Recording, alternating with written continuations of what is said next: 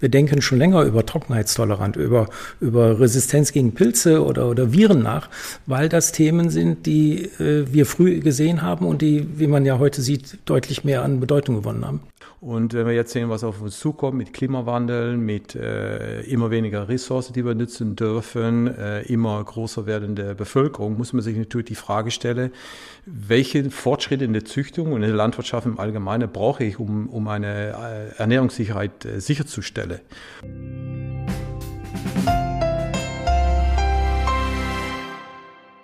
World of Farming – der KWS Podcast. Ich sage mal herzlich willkommen zu World of Farming, ähm, dem Podcast von KWS.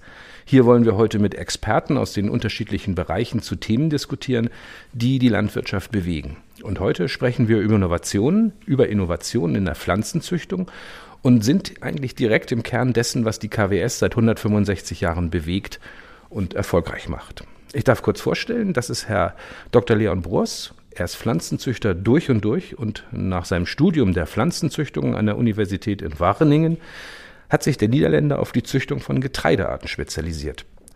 2007 kam Dr. Leon Bross zur KWS-Gruppe und übernahm als Mitglied des Vorstands das Ressort Forschung und Entwicklung. Dr. Jürgen Schweden hat sich in seinen Studienjahren an der Uni Köln ganz dem Thema Biologie und Biochemie gewidmet er war nach seiner Promotion 25 Jahre bei BASF, auch in den USA, und seit 2015 ist er Teil der KWS und leitet hier in Einbeck am Unternehmenssitz den Bereich Forschung und Entwicklung. Ja, Dr. Ross, Forschung und Entwicklung. Seit 13 Jahren arbeiten Sie für KWS. Sie sind Pflanzenzüchter durch und durch, haben zu Resistenzzüchtung beim Weizen promoviert. Wie stelle ich mir eine moderne Pflanzenzucht heute vor? Ja, vielen Dank für die Frage. Das ist eine interessante Frage und ich habe das gestern auch nochmal mit einer Frau äh, überdacht und bin dann zum Schluss gekommen, es ist eigentlich sehr schwierig äh, zu erklären. Aber ich bin dann zu folgendem Beispiel gekommen. Also Weizen, wie Sie gesagt haben, ist meine Spezialität. Und das, was eigentlich in der Züchtung immer als Ziel habe, ist für unsere äh, Landwirte bessere Sorten zu produzieren, die gute Erträge, gute Qualität, gute Resistenz miteinander kombinieren. Wie das so ist, äh, die ideale Sorte, die gibt's nicht und man muss immer wieder versuchen, die zu entwickeln und das machen wir, indem wir dann zwei unterschiedliche Sorten miteinander kreuzen. Zum Beispiel eine hat einen sehr guten Ertrag, aber keine bestimmte Resistenz gegen Krankheit und der andere hat einen Ertrag, der ist nicht so gut, aber hat diese interessante Resistenz. Und jetzt können wir das folgende machen, dass wir die beiden Sorten miteinander kreuzen und den Nachkommen versuchen dann genau die Pflanzen zu selektieren, die eine Kombination hergebe zwischen guten Ertrag und guter Resistenz. Und das ist jetzt mal ein einfaches Beispiel, weil die Züchtung sehr viel komplizierter ist, weil es um sehr viel mehr äh, Eigenschaften geht. Aber im Grunde genommen geht man so Zyklus vor Zyklus weiter und versucht so immer bessere Erträge, stabile Erträge mit guter Resistenz äh, in eine Sorte zu kombinieren. Also durchaus etwas auf langfristige Zeit angelegte Absolut, Projekte. Ja, wir sprechen dann für eine zehn Jahre Entwicklungszeit. Herr Schweden, Sie sind bei KWS Global Head of Research and Service und ver verantworten also die Pflanzenforschung. Welche Ziele verfolgt Züchtung heute? Ich habe das ja schon ansatzweise von Ihrem Kollegen gehört, ja, aber es gibt da bestimmt noch mehr, oder? Herr Beuys hat, hat die wesentlichen Stichworte sicherlich schon genannt. Ich ähm, meine, unser Ziel ist, hochqualitatives Saatgut für Farmer äh, zu züchten, was für den Farmer und das Umfeld einen Mehrwert generiert. Da steht einmal oder stehen einmal Themen wie, wie Ertrag im Mittelpunkt, ähm, viel mehr auch heute Ertrag unter extremen Bedingungen. Trockenheit ist ein, ist ein wichtiges Thema, aber auch Ertrag unter Situationen, wo, wo ein Befall durch Insekten, durch Pilze, durch Viren äh, auch noch stabil ist. Das ist insbesondere heute viel wichtiger geworden, weil wir doch alle gemeinsam versuchen, auch den Einsatz von, von Pflanzenschutz auf ein, ein möglichst niedriges Maß zu reduzieren. Und da kann sicherlich die Züchtung mit ihren Methoden heute einen guten Beitrag leisten, indem sie natürliche Eigenschaften, die irgendwo in der Natur formen, in die Hochleistungssorten einzüchtet und mehr Pilzresistenz, mehr Virusresistenz Insektentoleranz produziert. Und zuletzt noch eine Eigenschaft, die ganz wichtig ist für Verbraucher, Qualität des äh, Erntegutes. Das ist bei, bei Weizen Backqualität, das ist bei anderen Früchten die Ölzusammensetzung. Und all das muss der Züchter mit seiner Auswahl kombinieren und so ein Produkt, was diese verschiedenen Dimensionen bedient, vernünftig balancieren. Nun haben das ja Landwirte schon immer gemacht in den letzten Tausenden von Jahren. Sie haben versucht, ihre Erträge zu steigern, haben Kreuzungen an den Markt gebracht, ähm, haben versucht, sie weniger anfällig gegen Schädlinge und Einflüsse des Klimas zu machen. Wie arbeiten Sie heute? Das hat ja früher viele, viele Jahre gedauert. Mit welchem Aufwand muss man da inzwischen rangehen? Herr Brötz hat es ja schon gesagt. Also kreuzen tun wir immer noch. Äh, das ist die Grundlage all dessen und selektieren tun wir, tun wir auch noch. Das ist die Grundlage all dessen, was wir machen. Nur inzwischen sind die Methoden, die sie einsetzen und die Präzision, die Geschwindigkeit, die sie einsetzen, eine andere geworden. Ähm, das hat, wenn man sich anschaut, was Mendel mal gemacht hat, Erbsen zu kreuzen und zu sehen, ob die gelb oder rot aussehen, äh, das ist die simple Form. Heute äh, wird Hybridzüchtung gemacht. Äh, auch das hat Herr Preuß eben ja schon erwähnt, wo zwei, sagen wir, komplementäre Eltern zusammengebracht werden. Wir schauen heute mit genetischen Markern auf die Pflanzen drauf, um bessere und sicherer auszuwählen, welche Pflanzen man einsetzt. Wir analysieren viel tiefer, wie die Eigenschaften sind. Phänotypisierung ist hier das Stichwort. Ähm, wir haben Methoden, um die Geschwindigkeit zu erhöhen, indem wir biotechnologische Methoden einsetzen. Ähm, all das ist heute moderne Züchtung. Äh, sonst wäre der Fortschritt, den man so im Jahr ein, zwei Prozent Ertragssteigerung, sonst wäre der nicht mehr möglich. Herr Boas, Sie erwähnten schon eben den Begriff Hybridtechnologie. Was verbirgt sich dahinter genau? Ich, ich kenne es vielleicht, wenn ich im Baumarkt Samen kaufe für Tomaten oder für, für Blumen, da steht dann drauf Hybridsamen. Also der, der Kunde bekommt sozusagen auch schon der Verbraucher diesen Begriff mitgeliefert. Was ist das? Ja, da muss man ein bisschen zurückgehen in die Geschichte der Pflanzenzüchtung und äh, eine Entdeckung, die im äh, letzten Jahrhundert äh, gemacht wurde, ist es das, und das war insbesondere beim Mais, dass wenn ich zwei reinerbige Linien äh, miteinander kreuze, dass da ein Nachkommen rauskommt, die sogenannte Heterosis hat, also hybride Wachstum, das heißt mehr Biomasse, mehr Saatgut und so weiter. Und dann habe kluge Pflanzenzüchter daraus abgeleitet, Wieso kann ich das nicht grundsätzlich in die Züchtung umsetzen, dass ich erstmal rein erbige Linie mache und daraus dann eine Hybride äh, äh, produziere, so dass der Landwirt dann in einmal eine Sorte hat, die sehr viel mehr Ertrag äh, hat, als wenn man die rein erbige Linie nutzen würde. Und das ist etwas, was wir jetzt in viele Kulturarten jetzt äh, anwenden und auch in äh, Kulturarten, wo das noch nicht der Fall ist, äh, erforschen, zum Beispiel in Kartoffel oder in Weizen oder in Gerste, um genau diese Mehrwert noch in der Züchtung mitzunehmen und den Landwirte, Landwirte zur Verfügung zu stellen. Ich weiß, seit zehn Jahren sind Sie dabei hier bei KWS, das sozusagen die Kartoffel in die Saattüte zu bekommen. Warum ist die Kartoffel so ein schwerer Gegner für Sie? Ja, das ist äh, ein schwerer Gegner, weil der Kartoffel äh, erstmal unterirdisch ist, würde ich mal sagen. Also man sieht nicht so einfach, was da drin ist. Man muss sie ernte und rausholen. Das ist, denke ich, noch nicht das Schwierigste. Äh, die Schwierigkeit liegt, sich, äh, liegt vielmehr darin, dass äh, die Kartoffel bestimmte genetische Eigenschaften äh, hat, die es schwierig machen zu, zu züchten. Erstens, jedes Genom ist viermal anwesend. Und wenn ich jetzt mal äh, so typische genetische Gesetze von Mendel und quantitative Genetiker darauf loslasse, dann ist der Zuchtfortschritt, und davon leben wir, bei Kartoffel sehr, sehr langsam. Darüber hinaus kommt noch, dass wir äh, bei, der, bei der Merkmalerfassung sehr viel Schwierigkeiten haben.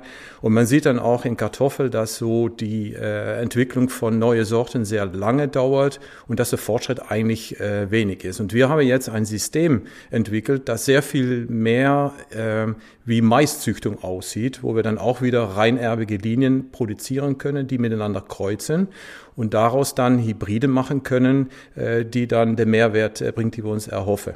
Und das passiert dann alles auch noch auf dem Basis von äh, nur zwei Genome. Das ist genetisch gesehen viel einfacher zu züchten. Und wir erhoffen uns, dass wir damit einen, einen, einen Zuchtfortschritt machen können, die weit über das hinausgeht, als was wir bei der normalen Kartoffel haben. Da kommt noch drüber hinaus, dass wir noch versuchen, da Saatgut zu verkaufen, nicht die Knollen. Und das wäre ein Riesenvorteil äh, in Bezug auf Transport äh, von Saatgut, äh, Krankheiten, die man vermeiden kann und so weiter. Es ist ein typisches langfristiges Projekt, also wir erwarten die erste Sorte erst in 2030, aber das ist typisch äh, für uns, dass wir uns äh, mit langfristigen Projekten beschäftigen äh, und das ist also gang und gäbe bei uns. Den Weizen, wie wir ihn heute kennen, der entstand, entstand zufällig in der Natur vor Millionen von Jahren durch eine Kreuzung des Einkorns mit einem Wildgras. Wenn Sie heute die Genstruktur des modernen Weizens mit dem Urweizen vergleichen, was hat sich in den Millionen Jahren verändert und sind diese Änderungen noch nachvollziehbar? Ja, da hat sich sehr viel geändert. Äh, ich meine, äh, bevor man überhaupt mit äh, Züchtung, wie wir sie jetzt kennen, angefangen hat, hat es die Domestizierung der Kulturarten gehabt. Also man hat immer wieder in der Vergangenheit dann Pflanzen gesucht, die irgendwie von Leuten genutzt worden sind, natürliche Mutationen, die dazu geführt haben, man kann ein Einkorn oder eine andere Weize irgendwie anbauen. Und ich glaube, eine der wichtigsten Eigenschaften ist, dass die Ehre, die es gibt, nicht auseinander äh. Das ist eine Eigenschaft, die evolutionär natürlich sehr wichtig ist, weil das Saatgut soll sich äh, verbreiten.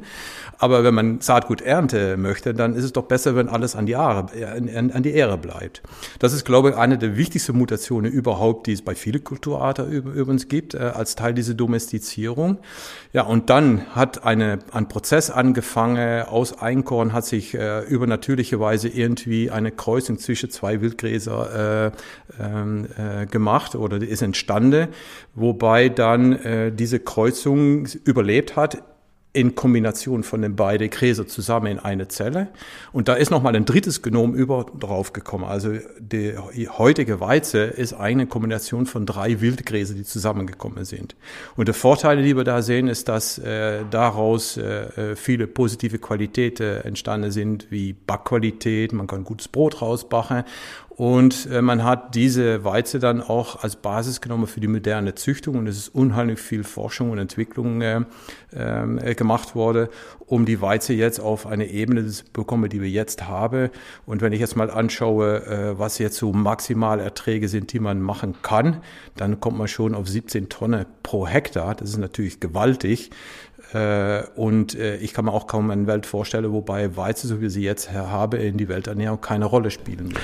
Nun wollen die Leute ja, die Verbraucher, gerne zurück zur Natur und sie gucken auch nach Produkten, die sie von früher gar nicht mehr kennen, die es aber auch neuerdings wieder am Markt gibt.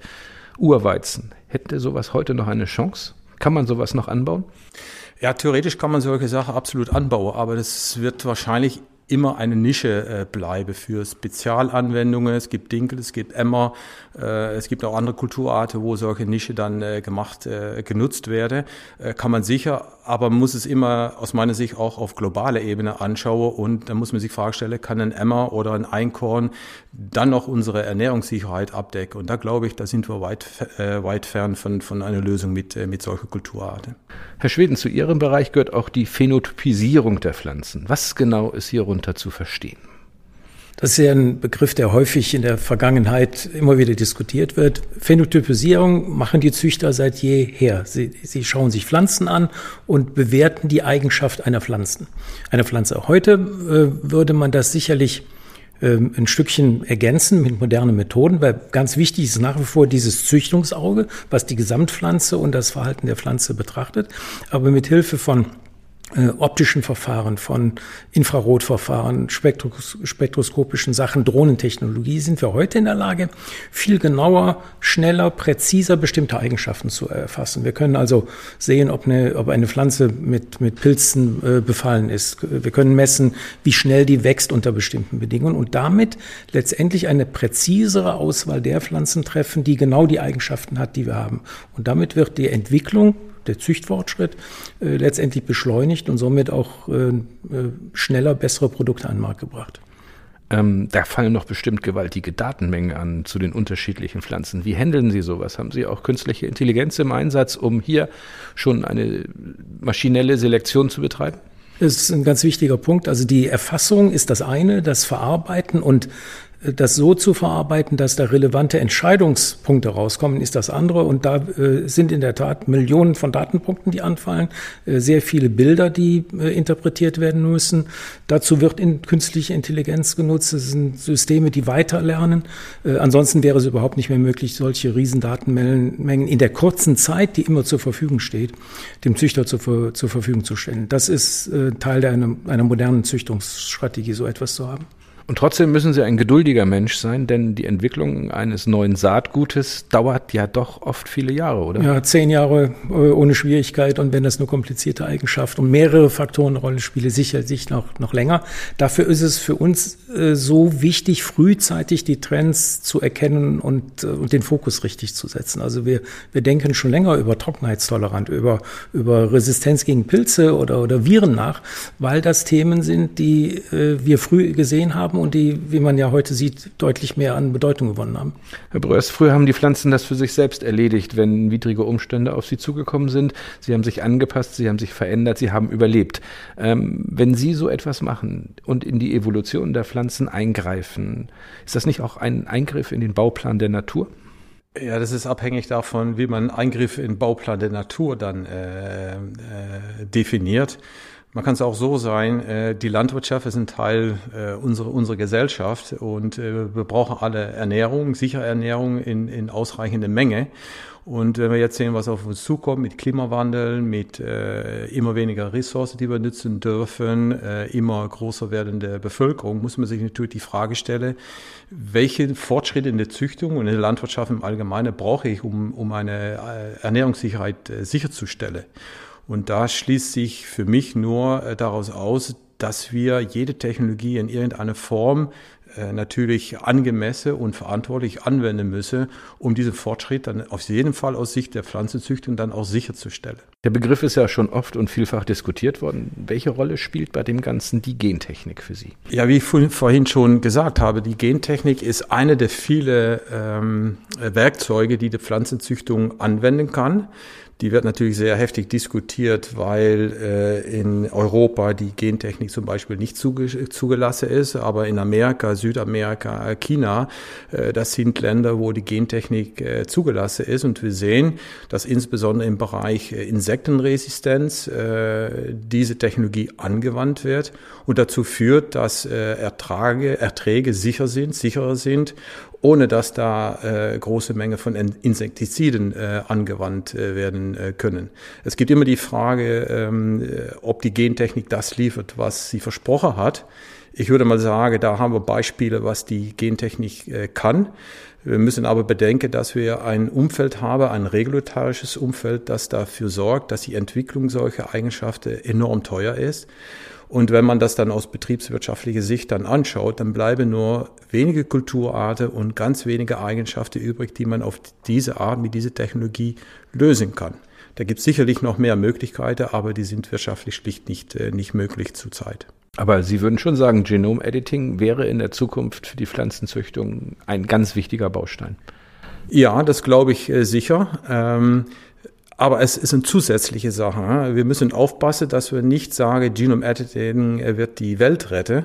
Ich würde aber auch umgekehrt sagen, ohne Genome Editing muss die Gesellschaft sich ganz klar äh, bedenken, dass vielleicht die Ziele, die wir haben, nicht erreicht werden können. Aber Genome Editing alleine wird es nicht schaffen. Dann ist der, der ganze Werkzeugkaste, die wir haben mit äh, molekularen Marker, Phänotypisierung und so weiter und so weiter, ist notwendig, um das ganze Paket für neue Sorten auch hinzukriegen. Meine Herren, ich würde gern einige Punkte noch mit Ihnen vertiefen. Sprechen wir doch mal über die Resistenzen der Pflanzen. Die müssen ja demnächst in Europa mit viel weniger Dünger auskommen. Ähm, geht das überhaupt, Pflanzen so stark zu machen, auch ohne die Zufuhr von Stickstoff, Herr Schweden? Also ich denke mal, der Wunsch, ohne Dünger auszukommen, der, der ist vielleicht ein bisschen weit geschossen, aber sich zu überlegen, ob ich mit weniger Dünger auskomme, das ist sicherlich eine, eine vernünftige Überlegung. Man weiß ja, äh, dass manches äh, an Dünger, Nitrat im Grundwasser landet und äh, da gibt's Ansätze und Konzepte, wie ich zum Beispiel durch veränderte Wurzelsysteme, durch, durch andere Aufnahme und Transport des Stickstoffs in der Pflanze hier Verbesserungen vorstellen, mir vorstellen könnte. Also das sind Themen, wo dran gearbeitet wird, wo es auch technische Ansätze gibt, die eine gewisse Erfolgsaussicht haben. Sie haben, zu, Sie haben kürzlich die Zulassung für eine neue Generation von leistungsstarken Zuckerrübensorten äh, mit Cercospora-Toleranz erhalten. Kurze Frage, was ist das, die Cercospora-Toleranz und was stelle ich mir da vor? Warum wird eine Zuckerrübe so widerstandsfähig? Das äh, Cercospora ist ein, ein Pathogenpilz, der, der Zuckerrüben befällt, teilweise bis zu 50 Prozent Ertragseinbußen ähm, hervorruft Und dann ist es natürlich äh, klar, dass man sich überlegt, wie kann ich das verhindern? Äh, der Farmer möchte eben einen stabilen Ertrag sehen. Und die Natur hat, und das ist Teil der Überlebensstrategie von Pflanzen, die können ja nicht weglaufen, die haben Mechanismen entwickelt, wie sie mit solchen Pathogenen irgendwie umgehen können. Und das ist das, was die, was die Züchtung macht. Sie schaut nach, wo findet man einen solchen Mechanismus und durch, durch langwierige Kreuzung, also im ersten Schritt zu identifizieren, was ist für die Resistenz verantwortlich und dann durch langwierige Kreuzung bringt man diese Eigenschaft in das, in das Elite-Material, in das Hochleistungssaatgut ein und hat dann das, was die Natur anderswo entwickelt hat, für einen äh, Farmer zugänglich gemacht und damit einen Beitrag zur Nachhaltigkeit letztendlich irgendwo geliefert. Sie haben es ja eben schon angesprochen. Es ist vielleicht die größte Herausforderung in der Zukunft, wie die Pflanzen in dem immer stärker fortschreitenden Klimawandel sich anpassen können. Können Sie sich vorstellen, dass Pflanzen so gezüchtet werden, dass sie mit weitaus weniger Wasser und größerer Hitze auch dann noch zurechtkommen können? Oder müssen wir hier ganz andere Pflanzen in Zukunft anbauen? Ja, es ist immer eine relative, äh, relative Sache. Ich glaube, dass wir äh, immer wieder sehen, dass viele Kulturarten eine ziemliche Elastizität haben, Anpassungsfähigkeit haben um äh, sich an ändernde äh, Klimabedingungen anzupassen. Also genetisch bin ich immer erstaunt, was da alles möglich ist. Ich habe ja vorhin erwähnt, dass Weizen schon Erträge erbringen kann von 60 Tonnen und wir kommen irgendwie von Einkorn, wo dann vielleicht 1000 oder 1500 Kilo äh, pro Hektar geerntet wird. Also rein durch Selektion und äh, Kreuzungsselektion kann man Sachen erreichen, die unglaublich sind. Und ich glaube, dass das äh, bei, bei Trockentoleranz und Hitzetoleranz sicherlich auch äh, möglich ist. Die Frage ist natürlich, ob es dann zu äh, ein, äh, ein Level reicht, die wir in Zukunft vielleicht haben werden. Und dann ist es sicherlich auch zu bedenken, dass andere Kulturarten angebaut werden. Wir haben zum Beispiel ähm, äh, Hirse, Sorghum, also eine Pflanze, die bekannt ist, dass sie mit weniger Wasser deutlich äh, bessere Erträge ähm, äh, erbringen kann. Ich würde es nicht ausschließen und das ist auch ein, ein Ziel, was wir bei uns äh, verfolgen, welche Kulturarten, welche Fruchtfolge dann äh, notwendig sind, um eine Art Resilienz äh, hinzukriegen. Ähm, und dann sind diese Eigenschaften, Hitzetoleranz, Trockentoleranz, äh, Effizienz, äh, effizienter Umgang mit, äh, mit, mit Dünger und so weiter, sind Eigenschaften, die wir in der Züchtung bearbeiten und erfolgreich arbeiten. Arbeiten Sie auch schon an den Gedanken, sich mit Soja oder Hartweizen hier zu beschäftigen? Ja, ähm, aber es wird auch äh, äh, ziemlich intensiv und kontroversiell diskutiert. Ähm, das sind dann auch wieder Kulturarten, die äh, nicht typisch für Europa sind. Man muss natürlich an Anpassung dann äh, hinkriegen, dass eine Sojabohne hier in Europa unter viel kältere Bedingungen angebaut werden kann. Aber wenn ich jetzt mal den Mais an, anschaue, als wir angefangen haben, da war Mais nur im Rheintal möglich und jetzt wird es bis zu Schweden angebaut und das ist nur, indem wir die Züchtung so ausgerichtet ausgerichtet habe, dass die Kälte ertrage wird und dann auch äh, die Tageslänge, die dazu gehört, äh, genutzt werden kann. Da würde ich sagen, das ist theoretisch alles möglich.